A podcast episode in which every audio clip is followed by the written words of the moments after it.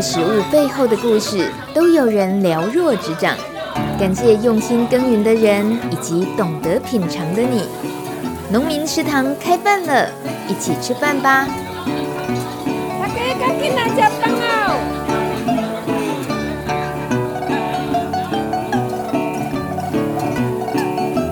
欢迎收听农民食堂开饭了，我是大米。今天鼻音有点重，请大家多多包涵。二零二零年已经过了一半喽，今天七月六号。从今年下半年度开始，农委会有一些新实施的攸关民众权益的重大政策和措施，在七月一号开始施行。大米要提醒大家，包括有扩大试办农业保险，可以降低农业经营风险。在一百零九年下半年，预计要销售的保单有哪些呢？大家注意看是否有和自己相关的项目哦，包括家禽禽流感、农业设施、木瓜、二期水稻、石斑鱼、虱目鱼、香蕉收入、芒果、梨、荔枝、鲈鱼、吴锅鱼、枣，还有凤梨，也新增了葡萄、桶干和茶等等的保险商品。农委会对于投保的农民、渔民会提供三分之一到二分之一的保险费补助，地方政府也可以再加码提供部分补助，欢迎大家踊跃投保。还有另一个措施是濒危物种以及重要栖地生态给付的推动方案，预计在七月下旬在林务局评定生物多样性的热点区域实施，会分为两类。一个是濒危物种生态服务给付，还有就是重要栖地生态服务给付，鼓励民众可以参与生物多样性保育行动，有效地保全浅山和平原一些具有关键地位的重要生态系，来建构国土生态保育绿色网络。以上这两项和务农比较直接相关，后面要说的则是和消费直接相关。本来呢，因为疫情而推出的台湾农产嘉年华要继续热闹的办下去了。农委会要延长网购的优惠活动，一直到今年年底十二月三十一号为止。下半年估计有六十家的电商平台会参与台湾农产嘉年华 Plus 满五百送一百的网购活动。这也是顺应网购的趋势，以及振兴国内的农渔畜产品消费最直接的优惠措施。欢迎大家用新台币下架优质的国产农产品哦。如果啊，你常听大米的节目，相信在这些农产电商平台购物的时候，就会变得内行一点。也会在关心价格之外，多了解农民耕作的背景故事，因为每一笔消费都是一张选票，决定着我们未来生活的样貌。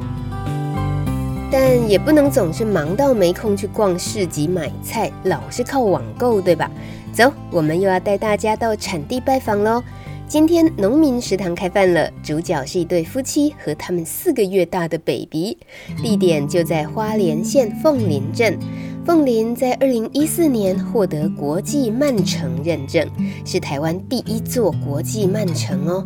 陈正卫和陈巧玲这对小农夫妻档，四年前创立巧耕时友善田这个农产品牌。正卫他原本是学餐饮的，巧玲原本学的是护理，两个人因为在有机农场学习而认识，进而相恋，今年又晋级当父母了。总之哦，这对新手爸妈很忙，要管理七分地有机农场，还有其他田区，还要开民宿、摆市集，每周出蔬菜箱，做农产加工等等。天哪，这是号称住在曼城的生活吗？不如直接深入慢城里头当个民宿客人，亲自感受正位和巧玲的生活节奏。从早餐开始，纵然我们只有两三个客人在用餐，学餐饮兼农夫的正卫他也早起将食材准备好。我们根本是被香气唤醒的，走到餐桌前一看，也太丰盛了吧！而且都是在地又当季，农家手作，农场直送哦。那给我们介绍一下早餐，正位是通常怎么样去处理每一个呃不同时节、不同客人的早餐？通常我们都会配合，就是说季节的产物，然后去做一些一些呈现。那像这个季节的话，我们诶凤林的大西瓜，这个虽然不是自己种的，但是诶凤林的大西瓜非常有名。然后还有像我们现在这个黑宝玉米，还有这个就是我们这个佛手瓜跟茄子，都是在诶季节的产品。那我们就会把它做一些变化，大部分都是自己手做的，然后跟自己的原料这样子。啊，希望就是说能够让客人吃的开心这样子。来这里的客人也都会知道这是你们自己呃手做的，跟自己耕作的。哎，会啊。可是他们没有机会去呃，比如说你的农场并不在这边，对不对？对。然后我们也诶，通常就是我们也有开放一些农事体验的部分，然后有些客人就是说寒暑假会带着小朋友一起去跟我们，诶，去田里，诶，玩玩土这样子，嗯。嗯可是你刚刚那么简单带过说佛手瓜啊、玉米啊，自己种的这黑糯米对不对？黑糯米、玉米，然后你只是这样讲，可是你还是很注重摆盘什么的。你这些是这个老板，其实明明就很忙。没有啦，就方便取得的素材啊，我们就拿来应用这样子啦。你有很讲究美感是为什么？呃，因为这样看起来比较舒服嘛。但有增加增加增加作物的价值啦。啊学过的话，我以前读过餐饮科啦，对，然后就是说有一点基础这样子啊，对啊，然后就是靠后来靠自己兴趣嘛，就是吃素之后，然后慢慢摸索啊一些。为什么吃素？吃素比较是因为诶环保的理念啊，对，然后希望就是说诶诶能够更友善这个地球这样子，对。所以吃素跟务农的这个选择，它是一个一起决定的事情吗？诶，倒也没有呢。对，但是我觉得就是人去诶务农之后，然后开始亲近土土地嘛，啊，自然而然就是会诶比较和平的方式跟这个地球相处这样子，对。那是多久？什么时候的事情开始务农？搬回来诶，大概六七年。对。你是这里凤林土生土长的小孩。对，但是后来在台北长大了。哦。对，然后后来就是大概十年前，然后我决定搬回来定居这样。嗯那那是跟太太一起做的决定，还是你自己先回来了？哎、欸，其实没有，我们是在这里才认识的。我那时候，哎、欸，十年前，其实更之前的话，我是因为去纽西兰打工度假一年之后，然后，哎、欸，我就觉得好像都市生活不是这么适合我。我那时候就想说啊，家里刚好有空间呐、啊，可以利用这样子啊，对啊，那时候就想说啊，搬回来生活好了。然后其实有点冲动的带回来了，然后也没有什么太多的准备这样子。然后也是一边回来，然后一边慢慢摸索这样子。嗯，对。那个摸索到后来遇到了太太，然后那个越来越展开了整个那个忙碌的农村生活，那个又是怎么演变的？其实我之前一直都是在诶待在有机农场，就是说帮忙这样子。然后后来的话，太太也是因为因缘机会啊，她有一块诶，他学长提供一块地在南平这边，然后就是说诶，希望他过来耕种。那时候刚好也是他人生一个转捩点，要搬来花莲这样子。对，然后他也是刚起步，然后就没有什么方向，然后后来就他去我们有机农场，然后我们就这样认识了。对，然后后来就是认识，后来就在一起。对，然后后来就一起一起发展这样子。对。所以你们在有机农场呃学习的时候认识，然后谈恋爱，然后最后决定还一起在务农，一起成家立业经营家庭，然后还继续务农这样。对，因为诶。欸像我老婆的个性也是比较喜欢大自然的，哎、欸，比较不喜欢那种都市生活这样子啊。嗯、对啊，而我们就算是一拍即合这样子啊。嗯、对啊。可是这合了是合了，那你们展开的这些事业啊，包括经营民宿，然后要去呃自己的农务的管理，然后摆市集，然后现在当爸爸妈妈了，对这些生活。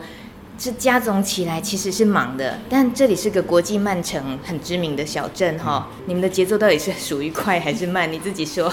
哎，怎么讲？我们就是哎，慢中有序啦。就是我觉得，虽然说哎事情很繁杂，但是我觉得生活是充实的。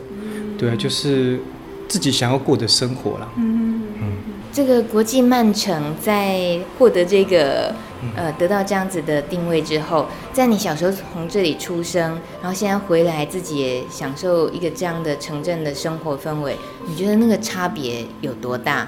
哎、其实我觉得后来就是慢慢的，在我在我小的时候，那时候有经历过一段，就是说，哎、大部分的人都人口外移的那个高峰，对我也是跟着那时候高峰就是一离开，但是后来就是诶，慢慢这几年在观察，就是越来越多的年轻人就是说愿意回到乡下，就是说选择他们想要过的生活，对啊，我觉得这个是一个好的现象。嗯，那像是国际慢城的那件事情，对整个你们这边社区的影响，你也感觉得到吗？这部分其实我觉得还好，对啊。我觉得这很有趣哦。常常对于真正生活在当地的人来讲，外面人看的可能很多是报道，然后可能很多人写游记分享，或者加了一些游客自己的心情什么，那其实都是他们带回去之后的发酵的事情。那对于真正生活在这里，每天实际在生活的人，其实就是踏实的、很实际的生活，不会有太多突出的，好像外人想象的很多。对啊。这就是我们的生活，嗯、对吧？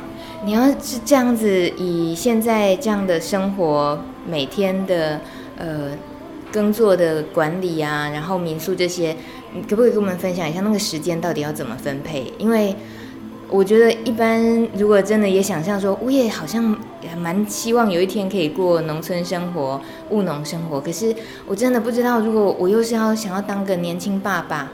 然后还要务农，还要兼着半农半还开始做个什么？怎么可能有那么多时间？嗯，我觉得时间都是可以自己调配的啦。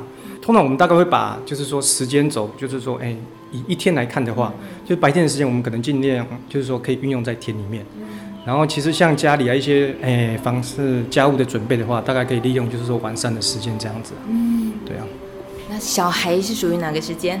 小孩子的话，这个部分就比较是诶、欸、夫妻之间的分工啦。像我老婆，她就比较诶、欸、管理家里面啊，就照顾小孩子这样子。对，啊，我就负责田里这样子。对，但是我回来之后还是会一相互相帮忙这样子。嗯，对啊。哎，那田里的也多跟我们聊一下好不好？因为今天我们也比较没有空再跑去田里那边。你的耕作的管理，它大概面积啊，然后种类。其实我们诶有好几块地啦。哎，主要的一块地就是我老婆她学长提供的那一块地，啊大概，哎，我们有申请有机验证的部分，大概是将近七分，七分地，对。然后我们哎，主要的种植作物，哎，就是多元化啦，就是少量多样这样子经营。因为我们主要的哎，主力就是放在就是说网络宅配蔬果箱，还有市集跑市集的部分这样子。啊，我们希望就是说每一季每一季都有一些不同的产出这样子。嗯，对。然后像我之前诶、欸、待的那个农场，它是比较偏向诶、欸、自然农法，嗯，对，所以说诶、欸、我觉得也间接影响我啦。所以说像我耕作的话，我比较通常我就没有用一些防治的资材，嗯，对，然后我尽量就收集一些枯枝落叶啊去做堆肥这样子，自己做肥料这样子，嗯，对啊。你自己呃经营这个农场有取名字吗？啊，就巧耕石，哎、欸，之前我老婆取的巧耕石友善田这样，对。那这个巧耕是友善田，其实，在你们学有机农场的那些学习的日子里面，那时候就已经酝酿了，也想要有一个自己的有机农场吗？其实我是配合我老婆，一切都是被连累的，是不是？是半途，哎，怎么讲？我觉得就就就就顺着这样子啊。对，因为他哎一开始他就先计划好他的农场嘛，对，我就过来帮忙，然后我觉得后来两个人就在一起啊，对啊。但是我觉得这个名字也不错啦，对对对，对啊。其实像刚刚讲的，学习的时候，师傅那边是比较自然农法，那你现在农场就已经是有机的这样子的耕作。不管是自然农法、有机耕作，在花莲这里，像像凤林这个地方的天后啊，这几年你务农的呃经历的这些挑战有哪些？嗯，像我们有机耕作的话，就是病虫害的防治啊，就是产量的话，我觉得会是个问题啊。所以就是，诶、欸，像我们就是少量多样，然后就是要建立一个，就是说生态的一个多元这样子。对啊，就是像我们田里的话，一般人去的话，可能都是杂，感觉第一印象就是杂草丛生啊。但是其实杂草对我们来讲是，嗯，不是这么的不好的东西呀、啊。对啊，我们也是尽量就是说，哎、欸，留一些草啊，对啊。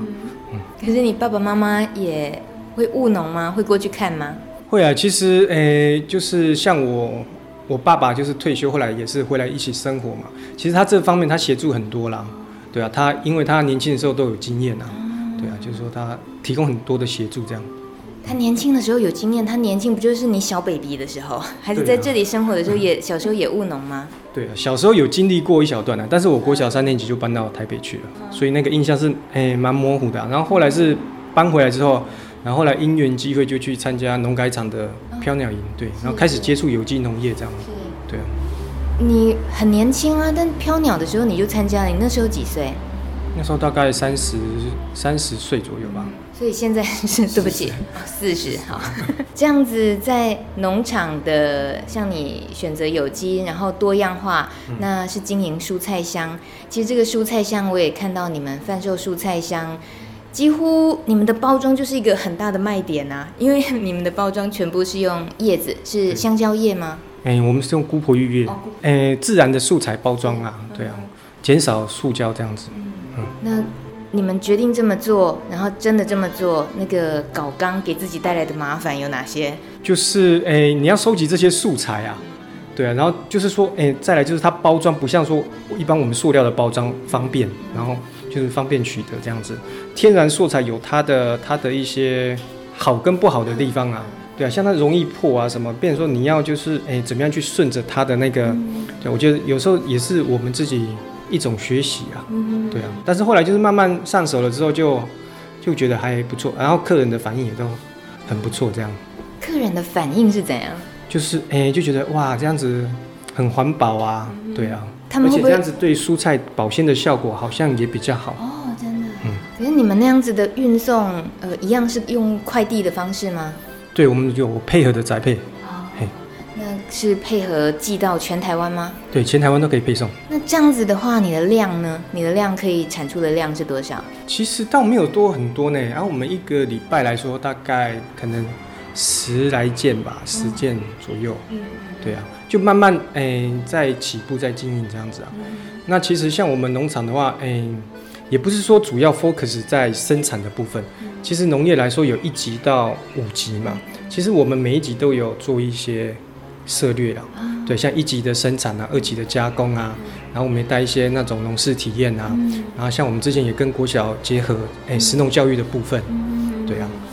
就说嘛，这样时间到底是怎么够用的？你刚才农产加工，你又说了，我才想起来，你们的农产加工品品相也很多哎。对，就是以季节的蔬果啦。那像我妈妈本身，我们家族本身是客家人嘛，嗯、啊，就会喜欢诶、欸、有一些腌制类的东西啊，这种发酵食物这样子。嗯、对啊，像我们的豆腐乳啊、红曲酱啊，对啊，都是我们客家人的家常菜啊。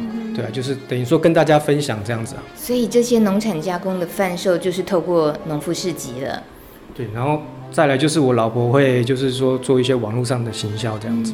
嗯，那也说说看，那个市集在花莲这个地方的市集活不活跃？然后它通常的经营模式，你们这样摆摊的一些经验，好不好？我们现在主要参加的，诶，花莲在地的市集有两个，一个是。花莲诶、欸，最大的算是有机农友善农夫市集诶、欸，好市集，它是每个礼拜六早上在诶铁道二馆，嗯、对，然后再来的话就是每个礼拜四下午，诶、欸，它是一个社区型的，诶、欸，在自学五百户社区，嗯、对，然后诶、欸，在自学五百户的话，因为他们那边很多是那种东华的师生嘛，嗯、所以说大家对这种诶、欸、友善产品的接受度都蛮高的，嗯、所以那个就是我们固定会去会去参加的一个市集。嗯对，然后再来的话，花莲好市集的话，因为这个是在花莲算是诶蛮有历史的啦，七八年有了。对，然后我们是后来就是诶两夫妻开始务农之后，有一些产品嘛，然后对，然后后来我们就参加在地的这个农夫市集。那像我们诶一个月会上去台北一次参加弯腰市集，对，然后也是就是说诶卖农产品啊，顺便推广一下我们的那个蔬菜香这样。嗯嗯嗯对。你们这样子，呃，时间能够这样子运用，然后一个月还要跑一次台北或者是花莲在地的这些市集，呃，能够摆摊摆出来的那那些量，其实是不是也是都是小巧精致，然后数量应该也都不多吧？对啊，就是，呃、欸，我们尽量尽量多元这样子。对啊，就是说让产品看起来丰富一点啊。嗯、像我们如果说去台北的话，也会推一些熟食啊。就是我们自己的香煎马铃薯，嗯、我们会利用一些比较诶、欸、淘汰的次级品这样子，嗯、然后就做现场料理，嗯、然后大家的接受度都还蛮高的这样。正位，你四十岁嘛，然后跟你一样，可能以前学餐饮的，应该可能也有人在当厨师吧。嗯、然后在其他各地生活的同学们，他们如果用现在最当当下，我们去计算成本，去计算你到底。为一个家庭的经营的，呃，是什么样的？你的收入是多少？你你花了多少时间在工作？然后你有没有花时间度假？你有没有好好享受人生？用那样子的算法，很可能在你们的家庭里面，哎，很多事情是违和哎。不过很多价值也是他们比较不能理解的哦。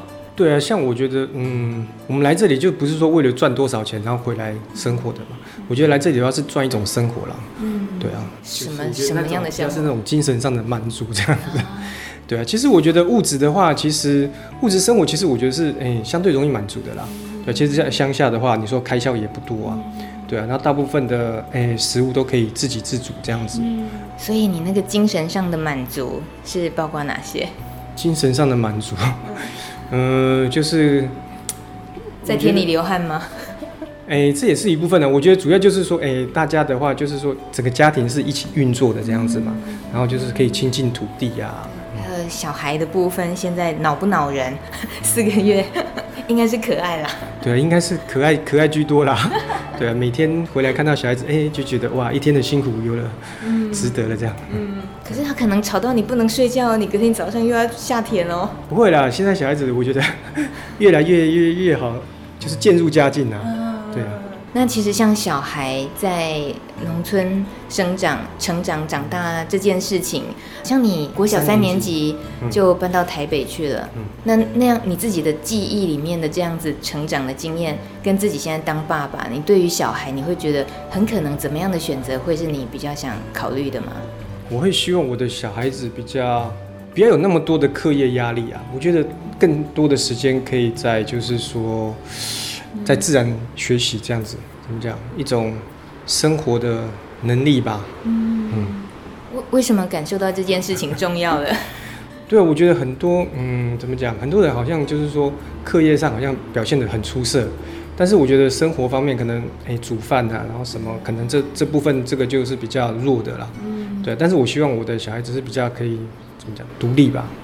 然后跟自然是贴近的这样子。嗯。嗯，你说这个自跟自然相处的能力，然后能够独立这件事情，在呃今年遇到就是 COVID-19 这个新冠病毒的疫情。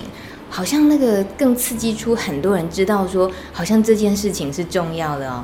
就你可能运输食材的运输，如果遇到问题，像国外有很多地方根本不能够让你的能够有顺利的食材呃运送，然后餐厅也没办法营业。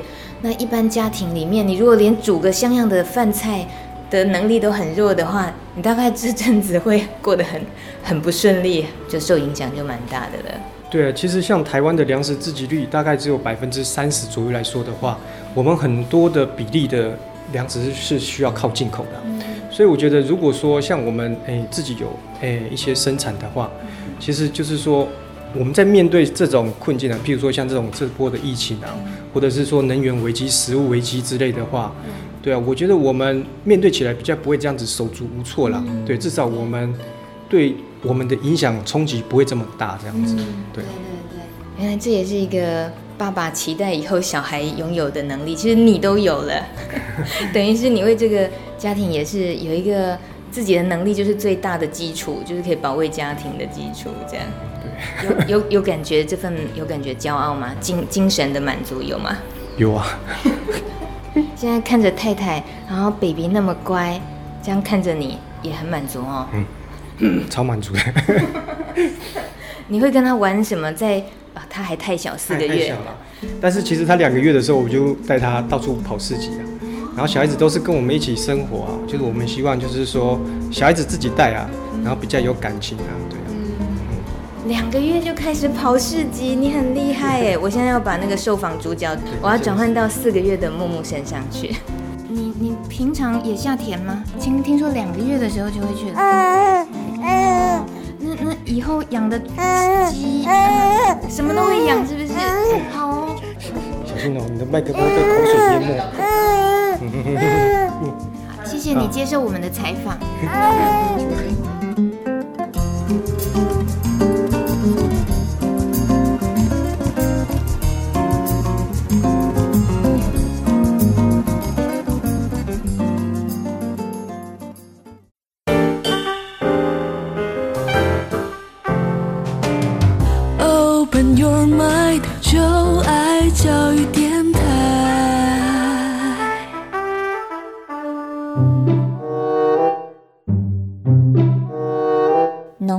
知识小百科，你考了没？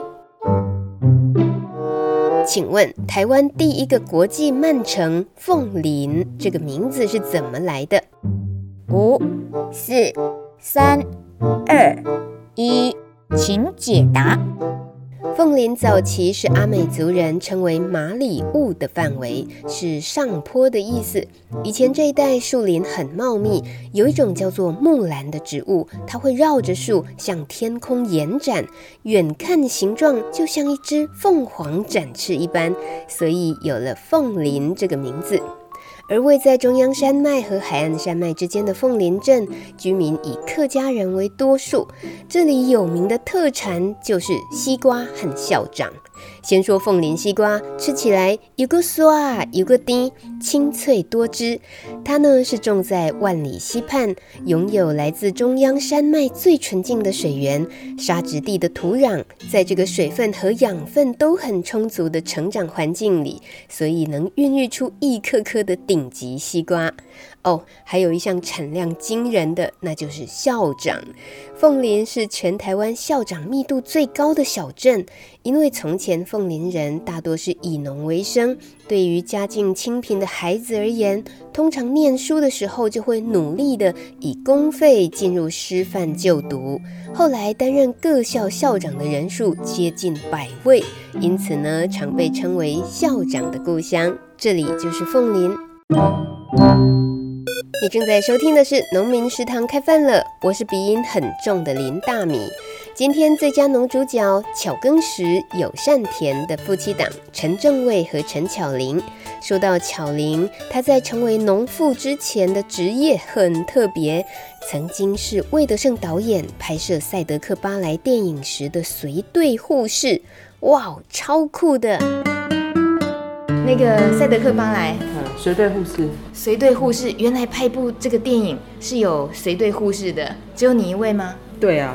你的工作是什么？就是因为他们，你，在这个巴莱他们拍摄的场景都是比较那个深山，对啊，所以他们而且又是打打杀杀，然后他们就是很很容易在拍片的过程，然后就受伤，所以我的工作就是在现场第一时间。就是如果他们受伤，就帮他们那个，就是有点像怎么讲，减伤分类嘛，看看帮我们分类说，哦，哪些人需要是第一时间要送医院的，然后哪些人是哦，可能就是现场现场包扎，然后就还可以继续拍这样子。嗯、对对对，大概是这样。感觉有一种像在战场里面的那个，有点像。对，因为他们那个故事的内容都是在战争嘛，所以。现场，而且你看他们赛德克巴，他们原住民他们是没有办法穿鞋。他拍摄的视角的话，在山里跑来跑去啊，石头、树枝，然后又就很容易受伤了。嗯、对啊，哇，这样的工作你也就一起跟着剧组那么久的日子？没有啊，其实赛德克巴莱是拍十个月，就将近一年了。嗯、所以我是跟着赛德克巴莱这个剧组是将近就是十个月，嗯、然后拍完之后。就是就是在接别的电影，所以不是一直说一直都是赛德克巴莱，对，就是对啊，就是拍了这一部之后，这所以这部是带领我进入电影界这样子啊，这部拍完就接下一部，然后就是陆陆续续拍了五年这样子。那为什么你呃护士这个职业不是在医院这个场域，而是开始变到剧组，而且一做又做了五年？呃，我一开始是在成大医院的加护病房当护士啊，大概呃做了两年，然后。然后那时候，因为我自己大学的时候是登山社，所以我其实本来就是很喜欢户外活动的，然后也喜欢爬山呐。啊，那时候刚好做完两年，我是刚好就是想说辞职，想想我自己想要什么东西，因为哦，尤其是在加护病房，它是整是整个是一个。隔离的环境，然后我跟我自己本来喜欢的东西是差很多的。就是我这每天上班，其实我都在想着排班休假，看有没有办法跟我的朋友们去去爬山，就是哦要去山上充电。但是时间久了，一下来我下来这样子，我就在想说，哦，我的人生是不是有办法这样子？我觉得很辛苦了，对我来说有点累，所以我就在想说。辞职，然后再想想我到底有什么方式可以让我自己觉得比较平衡的状态这样子。然后我刚好辞职，然后刚好是赛德克他们拍开拍，然后其实他们开拍的时候也没有护士这种东西，是因为他们开拍之后，乱下去，发现哇，这么多问题，就是哇，现场需要一个这个医护人员啊，医生可能他们的剧组经费有限啊，所以他们就是找一个随队护士，然后需要有体力啊，然后需要急救啊，然后可以适应山上的。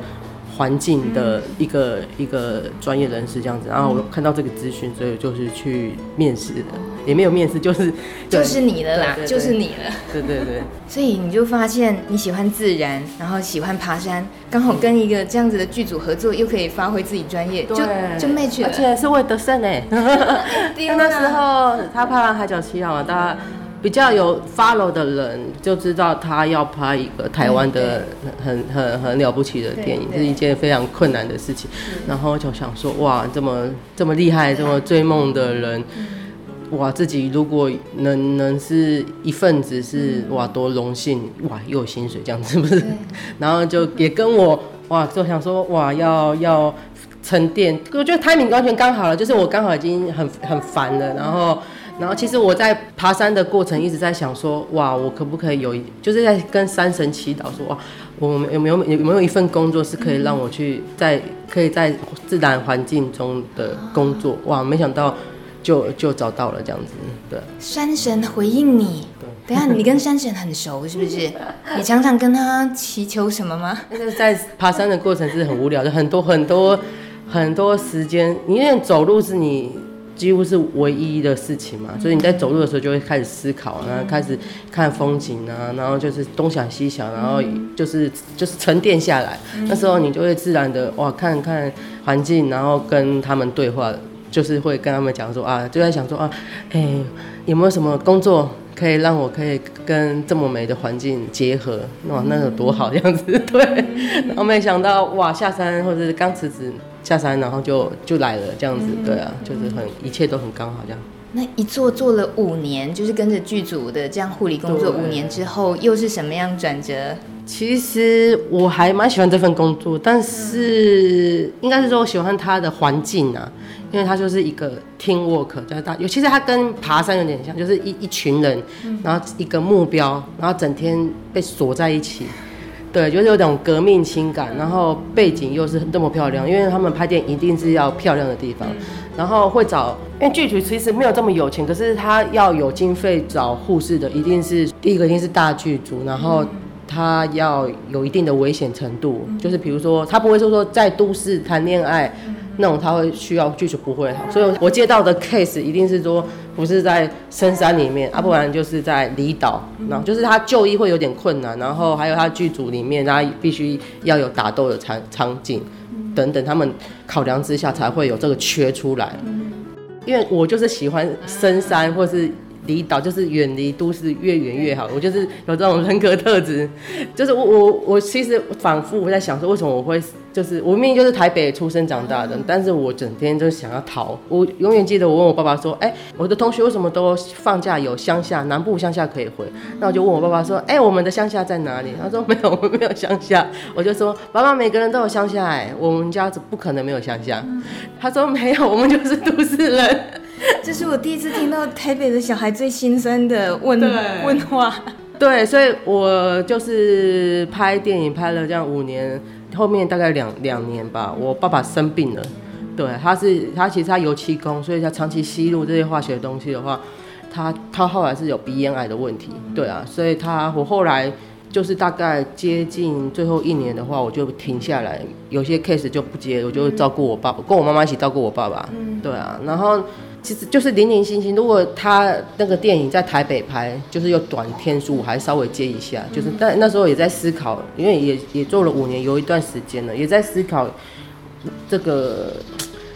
我觉得也是到了一个瓶颈啊，就是呃，因为你在电影界，我就想说，他们都是你会看到他们是怎么讲，他们也是追梦的人，对啊，也是因为电电影圈也是一个很特殊的行业嘛，会进来的人大部分都是很有热情，这跟一般的行业还是有点不太一样。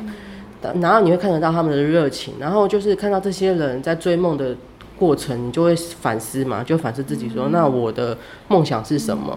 我进来只其实是就是个刚好。其实我我喜欢看电影，但是喜欢看电影跟拍电影这件事是两件事情，对啊。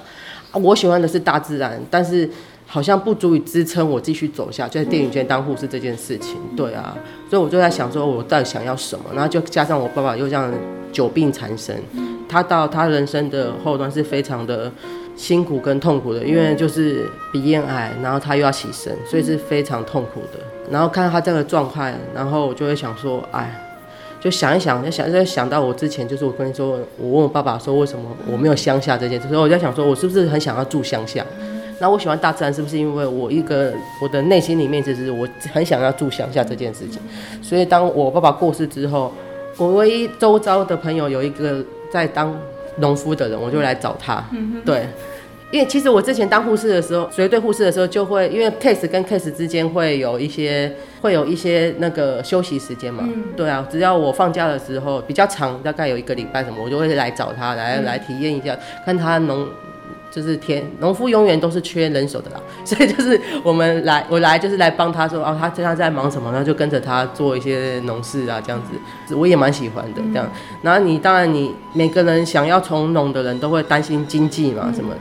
然后我看，我就在观察他，我就想说，嗯，他看起来经济虽然是真的是不是很丰裕，但是活得下去的，是 OK，是可行的。嗯、所以我想想说，反正也没有什么好，反正我我这个人格特质也是啊，就是我反正就反正就是一个没想想太多，然后就是自己稍微小评估就会冲下去那种比较勇敢的那种人格特质，对啊。你那时候几岁？二十九三十，我爸爸是二十九，我是二十九岁死掉，我爸爸。对，大概二十九、三十岁，然后开始也跟着这位学长吗？那时候是我同学小宝，他他现在也是，他也是我们农夫界鼎鼎有名，他叫做小宝夏田。他跟他也是我，他太太太也是我，我们都是其实我们都是成大的登山者，我们都非常熟。嗯他太太是一位作家，就是都是写字，所以他们非常厉害的是，他有点像是那种田园作家了，我觉得，就是他可以，因为他们就一起在生活嘛，那小宝是耕作嘛，然后他写作，所以他就是会可以观察这些乡下的事情，或是的写写一些很很多很很好的文章，对。然后你们有也可以 follow 一下他的们的，非常的厉害。他们他他就是，哎、欸，他那个就叫小宝夏天吗？吗吃饱的饱，小宝夏天。哦、好，对啊。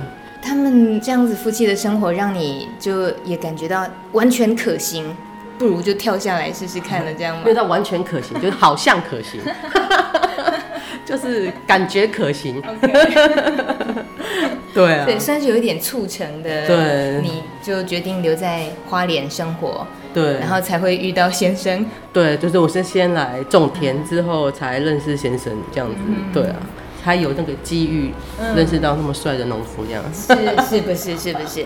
哎，说真的，你开始跟山神对话的时候，你有没有也曾经偷偷许愿过你的对象是什么样的对象？其实有哎，可是是不是在山神的时候，就是在电影界，就是还是会，电影界都有帅哥美女很多嘛，不只是明星，就是。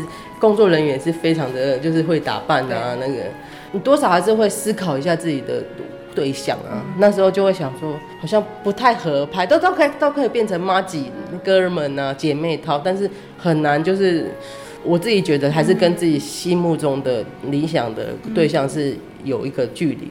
对，你大概知道自己想要比较脚踏实地，然后。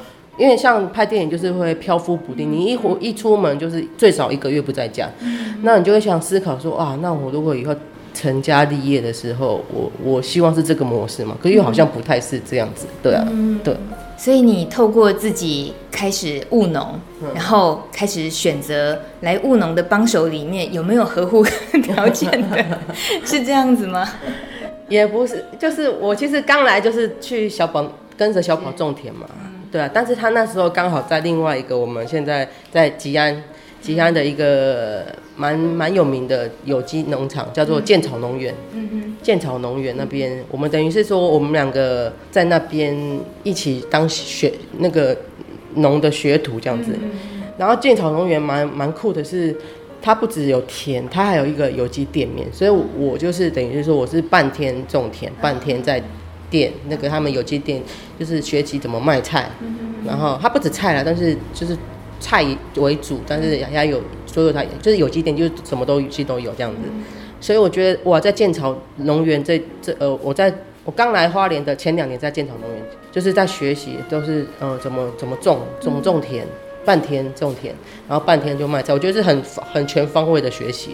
我后来就是回来就来凤林了嘛，就是其实我一直都在朝这个建草农园的目标前进，就是我觉得他们是一个很好的 model，就是对，因为如果你全部以种田当收入，是一件很非常辛苦的事情，所以我觉得他们这个模式是我觉得是很算是很健康的一个生活的形态啦。什么样的形态？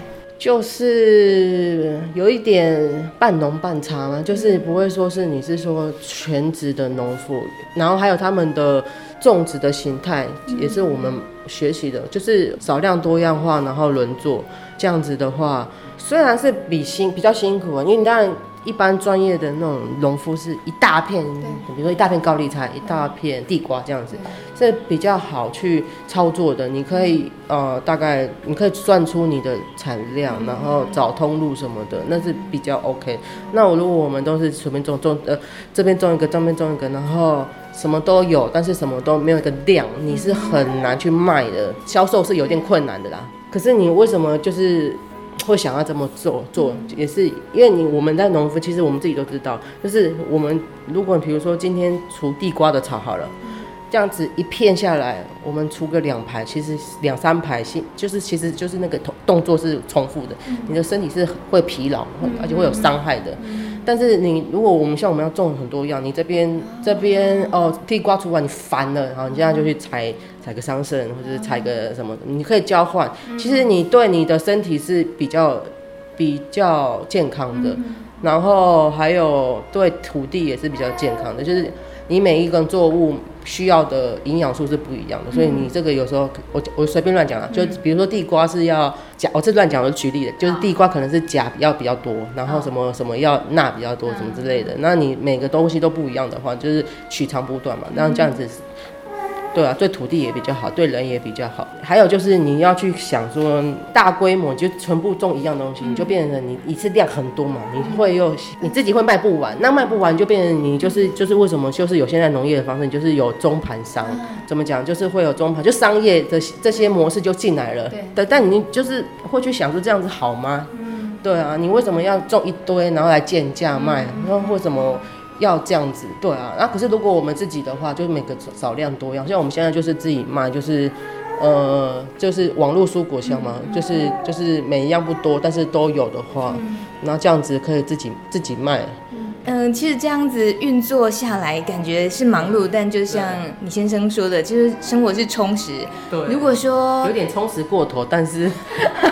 因为我我觉得都市人来乡下还是会有一种不切实际的一些乡下的幻想，就你会想说哦，来这边就是哇很呃惬意，第一个一定会觉得惬意，然后很闲，然后就是看山看水。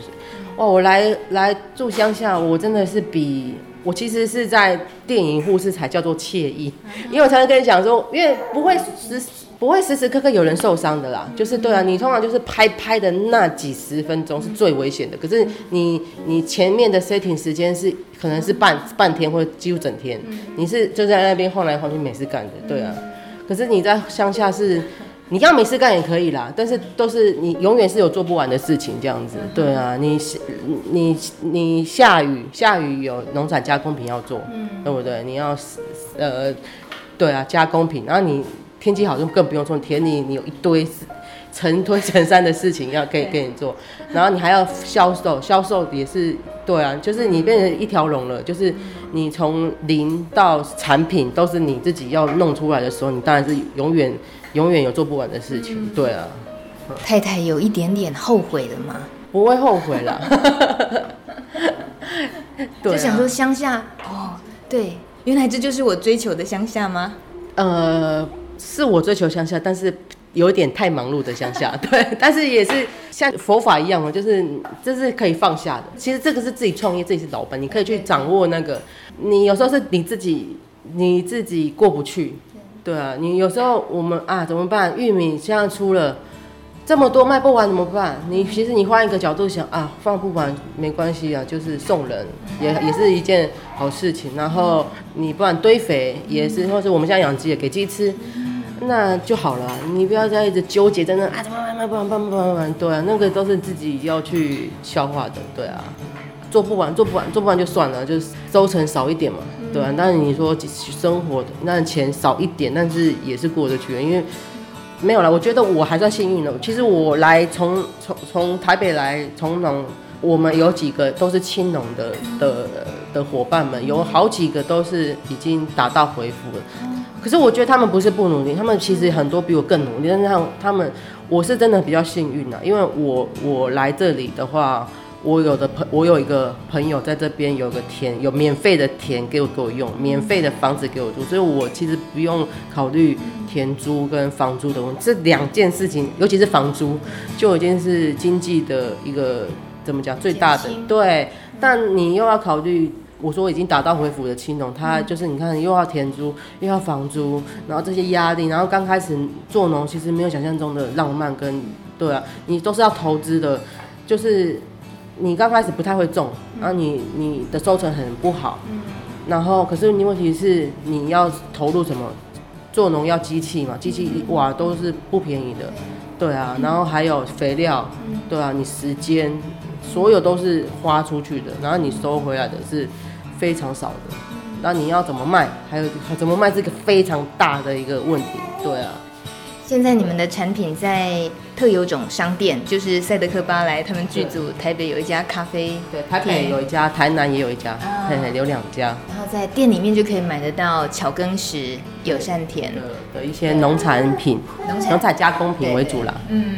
对啊，所以如果想要近距离，也可以支持巧耕食，支持你们在。对啊，我觉得这是有点像，现在不是很流行什么联名嘛？全全联最爱联名，整天什么联全联联名什么什么巧克力呀、啊，什么鬼？我们就是跟特有，其实这是互惠的。他可是他们也是这个精神，他们的特有种班就是也是台湾特有种，他们其实跟我们小农的精神是很对，其实是一致的。你看他们拍个电影，我们台他其实像像魏导他们对我是是非常好的，他他跟我们的进价就是我一定会有一个进价跟那个嘛，会有个抽成比例嘛，他给我的抽成比例是非常非常低的，就是因为他他就有跟我说哦，我知道你们的成本很高。因为跟他拍电影一样，其实他是台湾 local 的，有点像我们是小台湾 local 小农，他们是也是台湾 local 的电影，他们知道他们的成拍电影的成本也是非常高的，就是对啊，跟我因为常常有人都会说，你们为什么卖这么贵？为什么小农东西这么贵？对，那个是你要怎么去跟他们讲，这是没有办法跟那种你大量种然后收购那个那个的钱。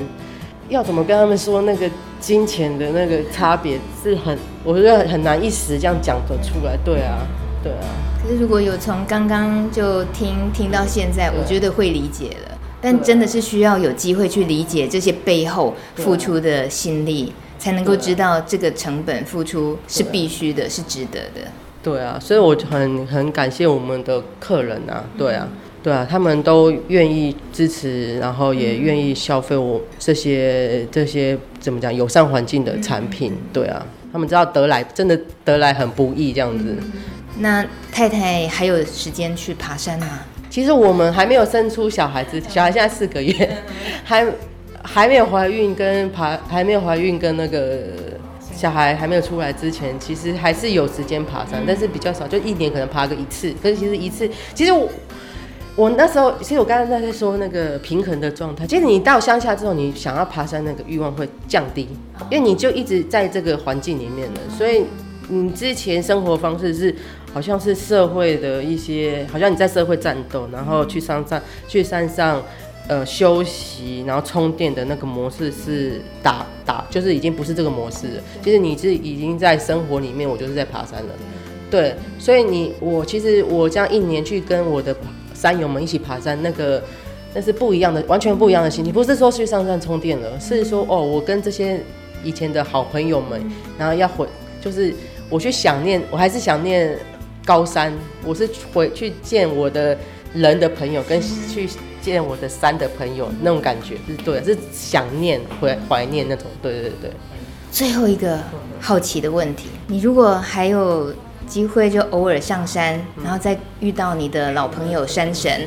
以你现在务农六年之后，现在你大概还会想跟山神再祈求一件什么样的事情？祈求什么事情呢、啊？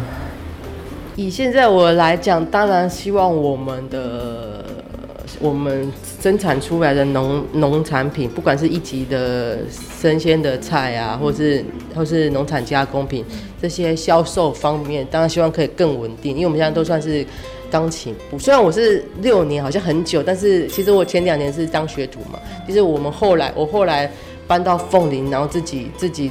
自己的经营自己品牌才大概三三年三四年，以种植来说，你看一个哎、那个什么树啊，要种三年，柠檬你椰子不是要八年，反正你看随便一棵树都要两三年起掉。其实我们以种植的角度跟培养土的土的一个角度来看，种植三三四年是才刚起步。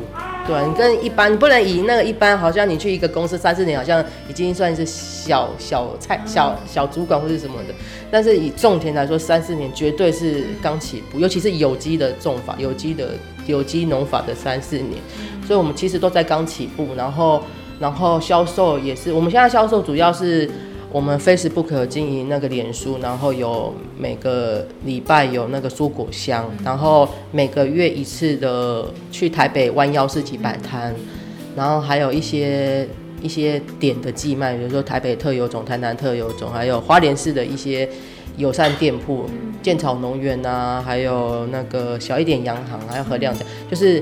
大这些是我们经营的的怎么说？管道。管道，当然希望这些，如果如果可以再跟三神奇的，我会希望当然是这销售可以更稳定，对啊。然后我们未来就是也是希望我们这边有一家店面，就是对，因为现在因为有小孩出来了，就是我常常会被绑在这边，所以我就想说。对啊，那我何不也经营？因为凤林，凤林，我们现在生活在凤林，然后凤林是现在没有一个是有像有友善有机店面比较全面性的，有也是有一点点，但是没有那么全面的，所以说会希望说，我们如果可以的话，也在我们家这边也有一个这样子巧根石友善店铺，这样子可以让我们，对啊，对啊，会更更加的全面这样子，以你跟山神的交情，上一次都他都帮你实现了，这次应该也很快。祝福你，谢谢。谢谢你的收听，喜欢这集节目，想分享、想重听，都可以透过关键字“米米之音”稻米的米“米米之音”找得到哦。下礼拜一晚上六点见，拜拜。